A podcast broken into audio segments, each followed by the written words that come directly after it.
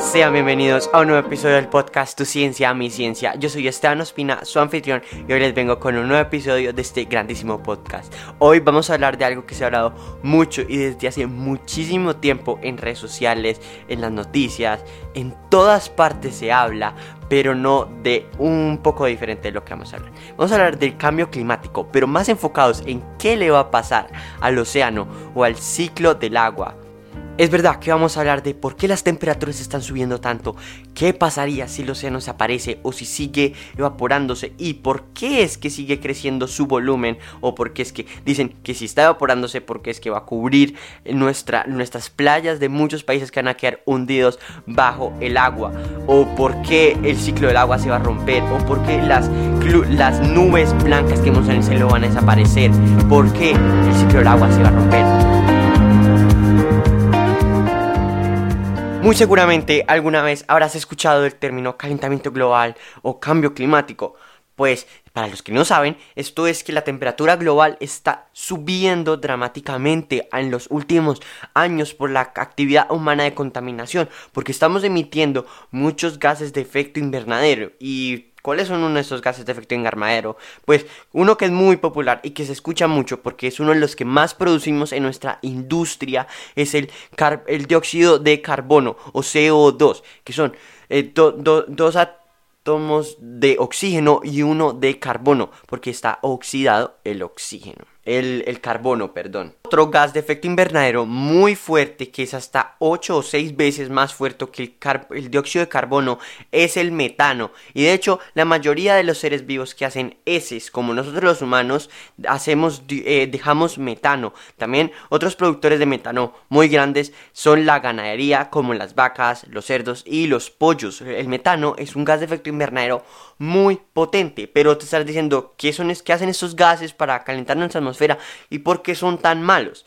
Pues bueno, recordemos que nuestro planeta, gracias a su magnetosfera, tenemos una atmósfera muchísimo más densa a la de Marte. Y ya voy a explicar por qué estoy diciendo eso. Se cree que Marte antes tenía una atmósfera próspera como la nuestra, pero hace un tiempo, como Marte es un planeta menos masivo que el nuestro, la actividad del núcleo de Marte se paró, porque recuerden que el campo magnético se genera por la actividad o por el movimiento de partículas cargadas, cargadas con electricidad. Así que cuando esas partículas pararon de moverse en el núcleo de Marte, el campo magnético desapareció y el viento solar arrasó con toda la atmósfera de Marte y se cree que también con el agua que había allí. Así que por eso nuestro planeta tiene magnetosfera y una atmósfera tan próspera y por eso también tenemos todavía agua líquida y aquí adentro. Porque la, la, actividad dentro del núcleo de la Tierra, que además la Tierra es un poco más masiva que Marte, hace que se comprima, así que hace que se caliente y que esas partículas dentro del núcleo se vuelvan en modo de plasma. Así que esas partículas cargadas empiezan a moverse creando un campo magnético. Y te imagino que te estás preguntando en ese momento, ¿y para qué queremos un campo magnético? ¿Acaso tenemos, necesitamos para un imán gigante, un, un metal gigante o qué? No.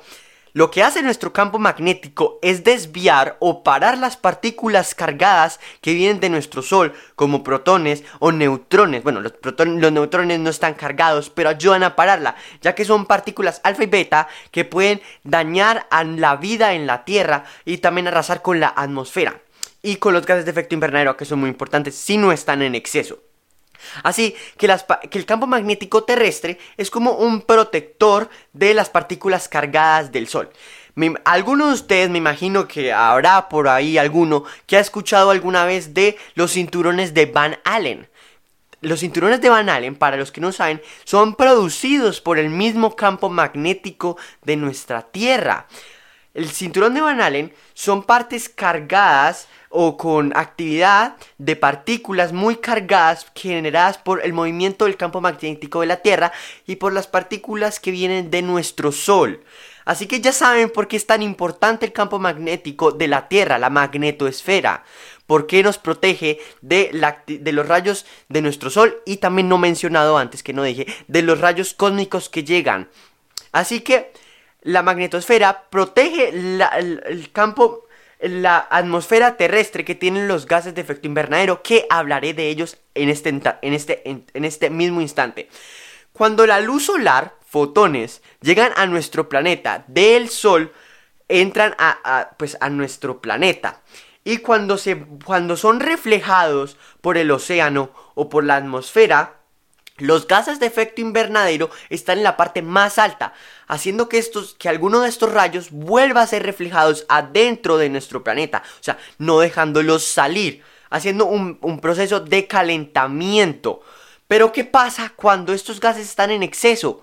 Pues el planeta se calienta mucho, demasiado, hasta que llega un punto que se vuelve inhabitable qué es lo que está pasando hoy en día. Pero te estás preguntando, pues yo sigo aquí vivo y no tengo mucho calor. Pues sí es cierto que todavía no se ha hecho un gran cambio porque todavía hemos tenido muy poco tiempo, menos de 200 años.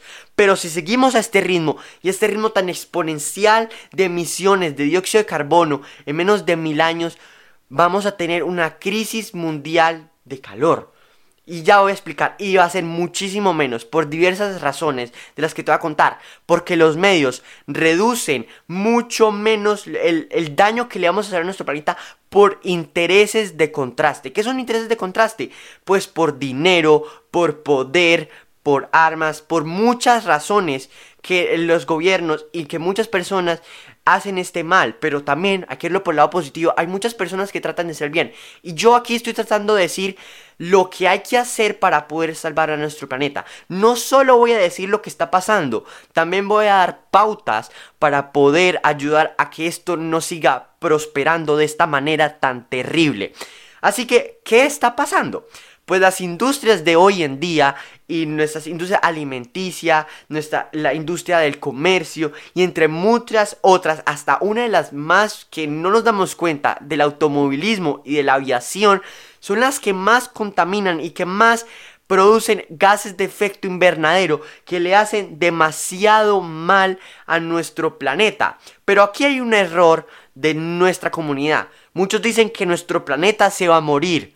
Y eso no es cierto. Como ya dije, nuestro planeta, hace unos episodios dije, nuestro planeta no se va a morir, la vida es la que se va a morir. El planeta sigue rotando, sigue, sigue rotando eh, en la órbita que le corresponde al Sol y sigue rotando a través de la Vía Láctea. El planeta no se va a morir hasta que sea chupado por el Sol cuando, cuando se vuelva una, una, gigante, una, una super gigante. Él seguirá, pero por los gases de efecto invernadero que nosotros vamos a producir no va a pasar nada. Es la vida propia la que se va a extinguir.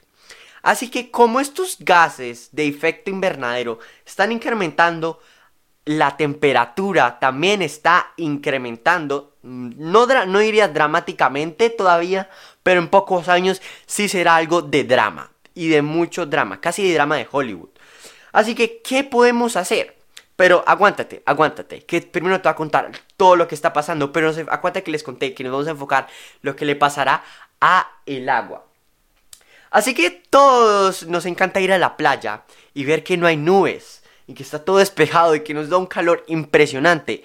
Y eso es porque no hay nubes extracúmulos. Las nubes extracúmulos son esas nubes blancas que podrías estar viendo en tu ventana y si no hay, eh, probablemente habrá mucho calor en tu zona. Así que, ¿qué hacen estas nubes que las hacen tan importantes y tan interesantes y tantos focos para investigación científica? Pues bueno, estas nubes, primero que todo, ocupan el 45% de las nubes que hay en nuestra atmósfera. El rol de estas nubes es reflejar gran parte de la luz solar que llega a nuestro planeta. Así que ayuda a bajar la temperatura de nuestro planeta, a hacer que los, los gases de efecto invernadero no hagan un efecto tan potente o sea, teniendo un equilibrio. Así que estas nubes son muy importantes por eso. Y por eso, eh, no, no va a confundir causa y efecto. Gracias a que las nubes son blancas, pueden reflejar mucha más luz. ¿No han pensado en eso? Acuérdense que el blanco refleja la mayoría de la luz que, le, que llega a él, o sea, lo emite completamente. Es todo el espectro electromagnético del visible que emite. Así que, gracias a que las nubes son blancas, refleja mucho de esa luz, o sea, que no nos calentamos tanto aquí abajo pero le está pasando algo muy malo a estas nubes. Y un investigador del JPL se dio cuenta de que esto va a ser muy malo. ¿Qué es lo que va a pasar? Pues bueno, el incremento de los gases de efecto invernadero en nuestra atmósfera está matando, entre comillas, las nubes extracúmulos. Y te estás ¿cómo así que matando si las nubes no están vivas? Lo dije entre comillas porque no es que las está matando, las está reduciendo, las está haciendo que su, que su población se reduja. Y esto es muy malo, ya que esas nubes ayudan a, que, a la que la temperatura terrestre disminuya mucho. Así que cuando los rayos del Sol llegan a nuestro planeta, son reflejados por estas nubes.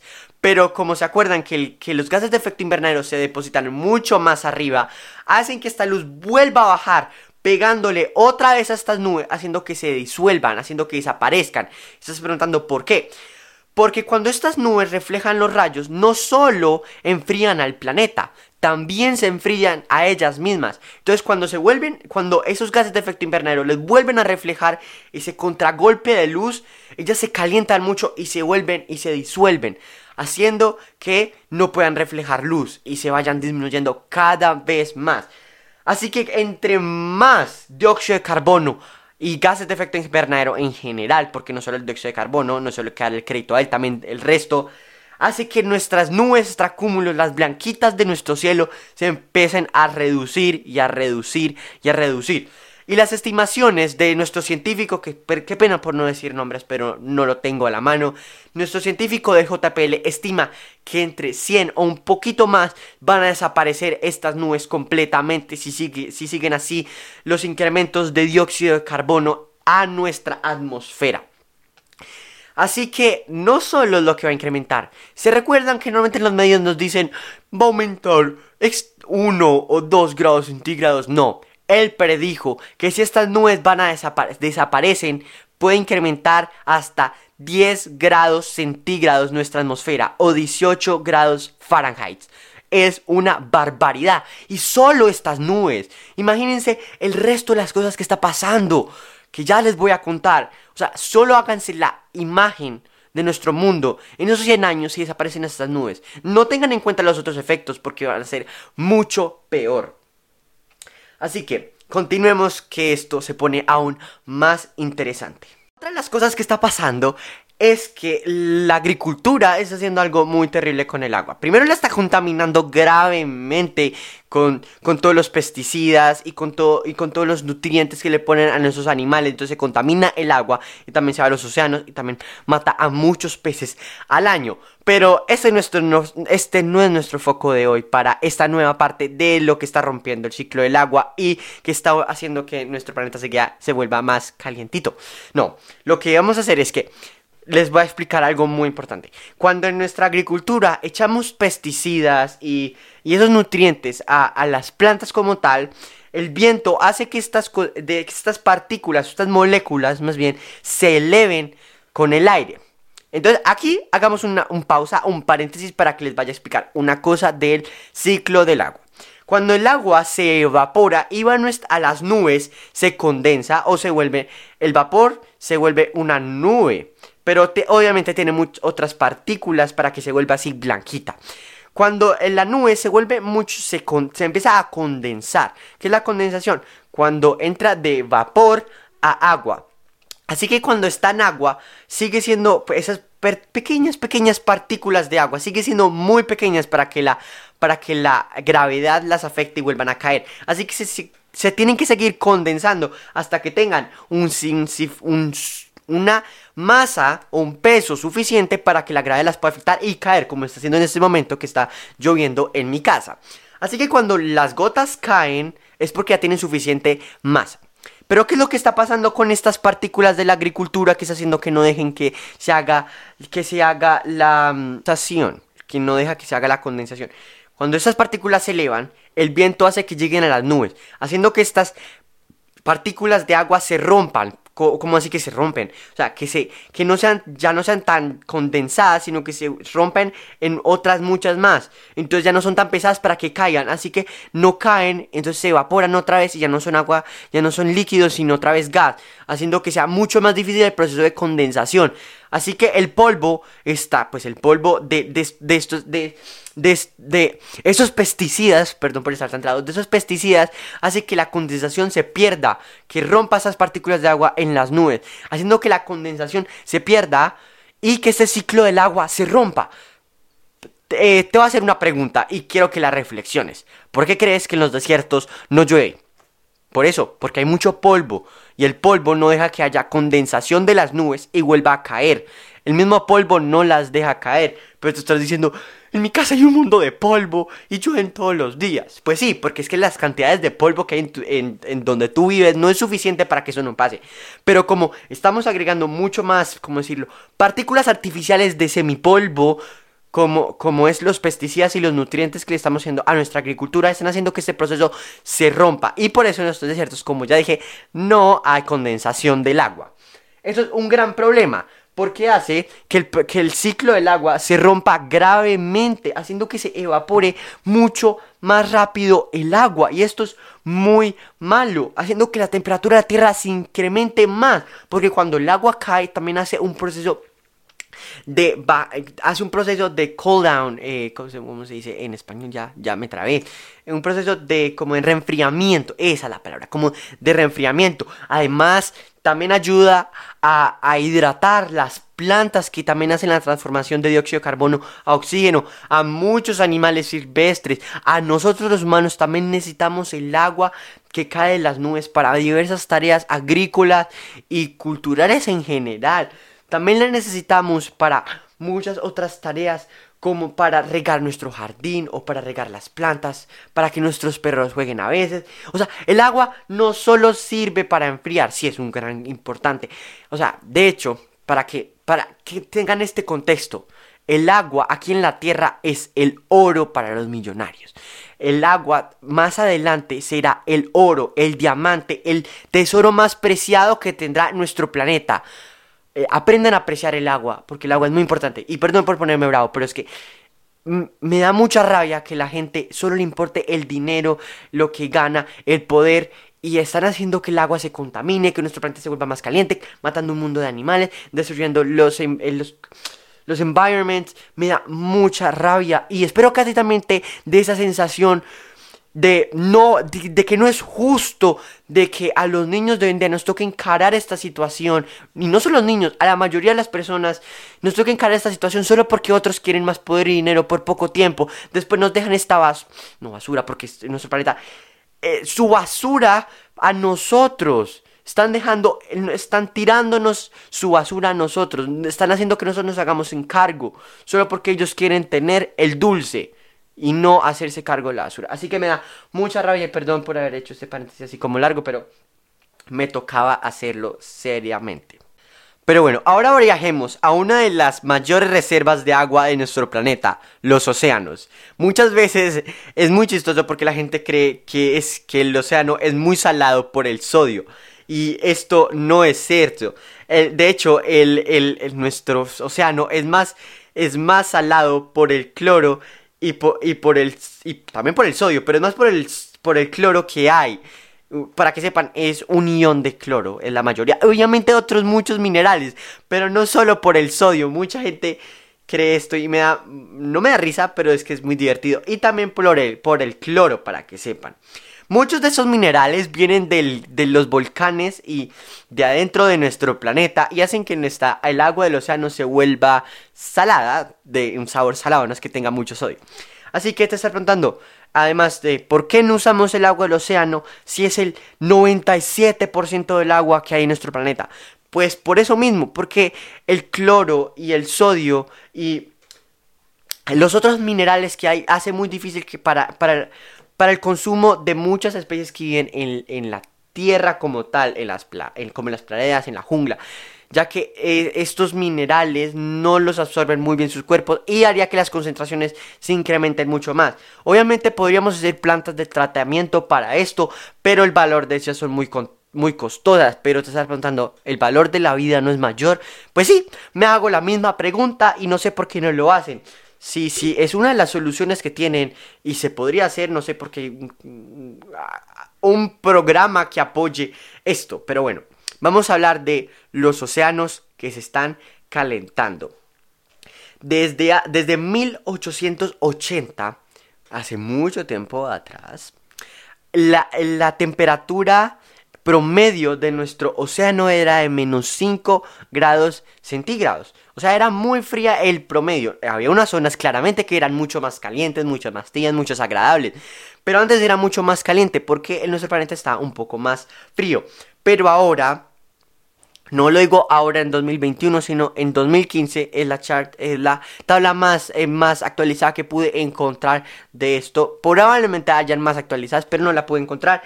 Se aumentó hasta 1.5 grados Fahrenheit. O sea, es mucho lo que se aumentó la temperatura de nuestro océano. Es demasiado. Si lo hacemos la comparación, si seguimos así, en pocos años se aumentará a 3 grados Fahrenheit, que es mucho. ¿Por qué? Porque esto hará que nuestros océanos se vuelvan más voluminosos. ¿Qué refiero con volumen? Acuérdense que cuando un cuerpo está más caliente tiende a, ocupar más volumen. Así que como está más caliente el océano, eh, se expande un poco haciendo que ocupe más volumen, pero también hace que se empiece a evaporar. Y la, evaporación también es malo, por, malo, porque el vapor de agua también es, es un, algo, un, también es, un, es un gas de efecto invernadero y también es muy fuerte este gas de efecto invernadero del agua, al igual que el ozono y el, y el metano. Y para que sepan, el ozono también es un gas de efecto invernadero. Estás preguntando, ¿y a mí qué me afecta que el océano se esté calentando? ¿Y, y, qué? Sí, está calentando y qué? Pues mucho, porque está matando a muchos animales de la, marinos, a, a, mucho, a, muchos microorganismos, a, la base de la vida del océano, que son los corales. Para que sepan, no solo los corales son bonitos y decorativos, son como los árboles aquí en la Tierra, son la base de la vida en el océano. Sin corales no hay vida en el océano. Los corales aparte ayudan como un refugio para muchas especies de peces, de muchas algas, microorganismos, plancton, plancton animal y vegetal para que sepan. Además también ayuda mucho a la fotosíntesis, a cambiar ese oxígeno, a ese dióxido de carbono a oxígeno. Así que si se están muriendo muchos más, en mucho, muchos más corales, también va a ser mucho más difícil encararnos a este calentamiento global. Y un dato muy interesante y que mucha gente dice, no, eso no es cierto, el 80% del oxígeno de nuestro planeta que podemos respirar de O2 viene del océano. Solo el 20% restante viene de los árboles. Es verdad que los árboles juegan un papel importante porque también son base para la vida aquí en la tierra, sirven como hábitats para muchos animales, traen los frutos para muchos animales, también nos ayudan a respirar a muchos ecosistemas acá terrestres, pero el 80% del oxígeno viene es del mar no de la tierra, del mar. Y el mar se está muriendo desde adentro por el calor y por otro factor que voy a contar en este mismo instante, la acidificación de nuestros océanos o los niveles de pH están bajando. La acidificación de los océanos es cuando el pH baja y te estás imaginando qué es el pH, el potencial del hidrógeno, P de potencial o potential y H de hidrógeno o hydrogen el océano se está volviendo más ácido porque la combinación de dióxido de carbono y oxígeno está creando ácido carbónico. El óxido carbónico, como suena, es eh, un tipo de molécula carbonizada que es mucho más ácida, produciendo que el océano se vuelva mucho más ácido y mucho menos habitable. ¿Y qué hace esto? Pues mata la vida marina, a muchos corales, a muchos plantas, a muchos peces, a muchos de todo. Ay, también, para que sepan, también se vuelve más dañino para, que, para nosotros. También, la creación de ácido carbónico produce que el calcio que hay en el mar se disminuya muchísimo. Y te estás preguntando, ¿y qué tiene que el calcio se disminuya? Pues muchos efectos contrarios pasan si el calcio se reduce. Los corales, las ostras, eh, entre otros animales que necesitan el calcio para muchas cosas, para poder reproducirse y para hacer procesos vitales como formación de huesos, tejidos, pero mucho más, como dije, los corales y las ostras. Así que es que, el calcio es muy importante. Entonces, si mata a, los corales, pues hará que la vida en el océano desaparezca. Y si desaparece la vida del océano, desaparece la vida de la tierra, porque mucha de nuestra alimentación también hoy en día viene gran parte del océano, así que va a ser muy, pero muy, pero muy malo. Además, los niveles que de pH que están bajando ah, están también matando a muchas poblaciones de krill y de microorganismos. Si te estás preguntando, pero ¿qué tanto alboroto con el krill y con los microorganismos?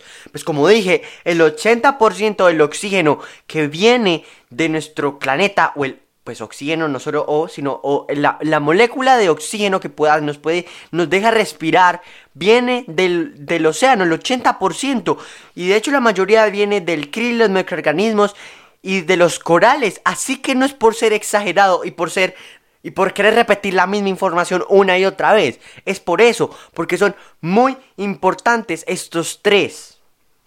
Y por último, eh, la otra cosa que se me olvidó mencionar en por qué el océano se está subiendo más es por esto. Nuestro océano recibe muchísimo más heat eh, o, absorbe mucha más energía del sol que nuestra atmósfera.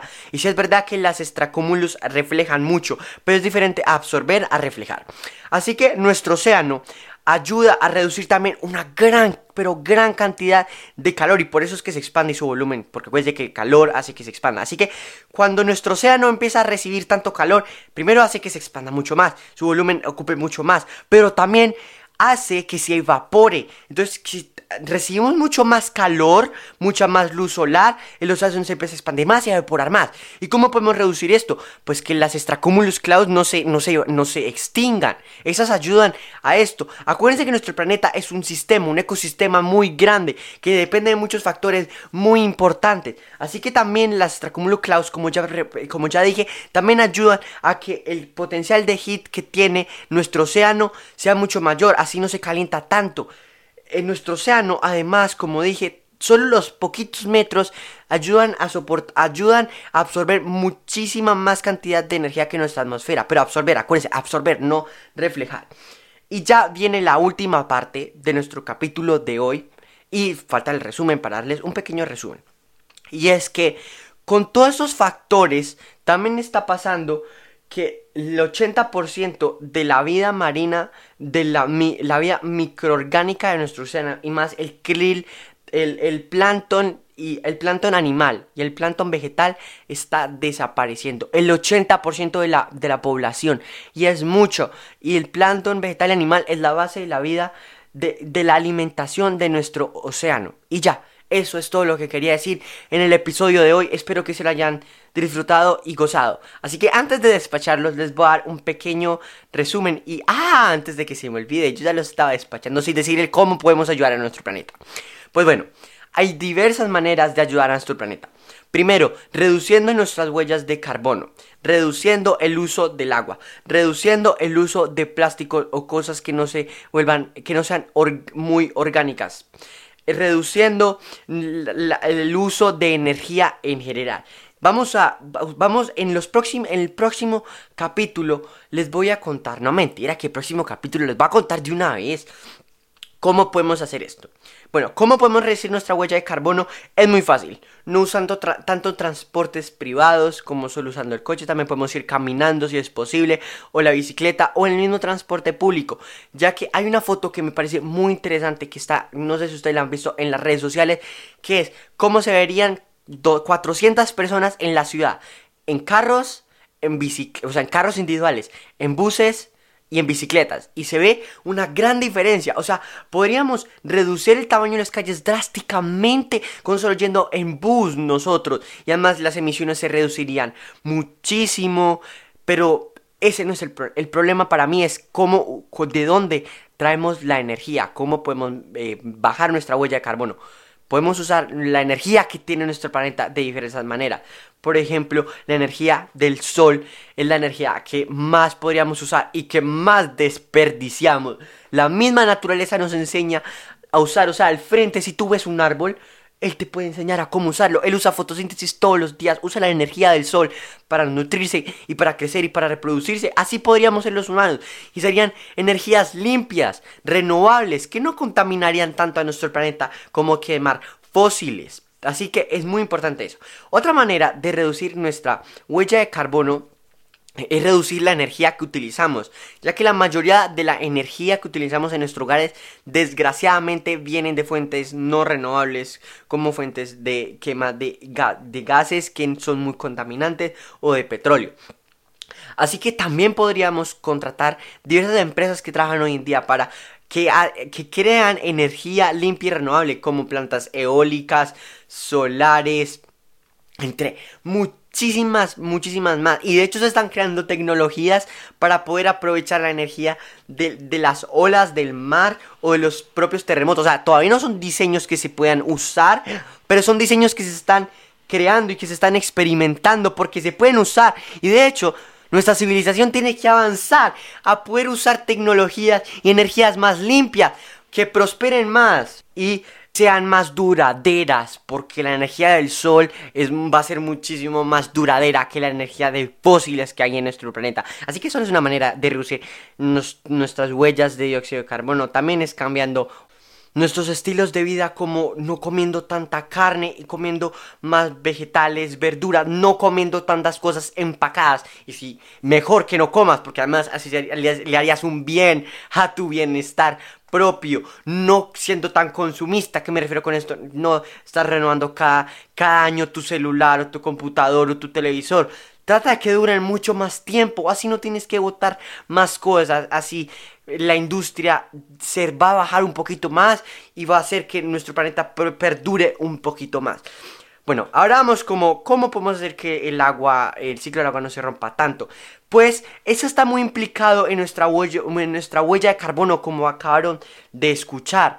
Pero también podemos hacerlo de diferentes maneras, como no abriendo tanto la llave, solo usándola cuando es necesario, no desperdiciando agua en cosas que no sean totalmente necesarias, porque ya hay ciudades del mundo que ya están a punto de llegar al día cero. El día cero es cuando ya no van a tener agua potable en sus llaves de su casa. Y muchos lugares del mundo se estima que en unos pocos años ya van a llegar al día cero. Y no quiero que a nadie le pase eso. Así que, por favor, sean conscientes, tomen conciencia y seamos amables con el ambiente. Otra cosa, no usemos tanto plástico. Intenten de no usar tanto plástico, por favor, de no consumir tantas cosas como ya dije. Si tienen la posibilidad, tampoco usar tanto papel. Podemos usar nuestros propios computadores o una forma más renovable. A mí ya no me gusta usar notas, papel para tomar mis notas en el colegio. Yo lo hago todo desde mi tablet. Estás preguntando, sí, pero la industria del internet también, también, hace, también es muy contaminante. Y ya hoy en día no es tan cierto. Google usó cambió todas sus plantas a fuentes renovables de energía, a energía solar. Así que me siento orgulloso de usar mucho Google. Así que hasta aquí el episodio de hoy. Espero que lo hayan disfrutado, lo hayan entendido y que hayan tomado conciencia de los peligros que estamos enfrentándonos hoy en día en el cambio climático y el agua. Así que nos vemos en un próximo episodio del podcast Tu Ciencia, Mi Ciencia. Nos vemos.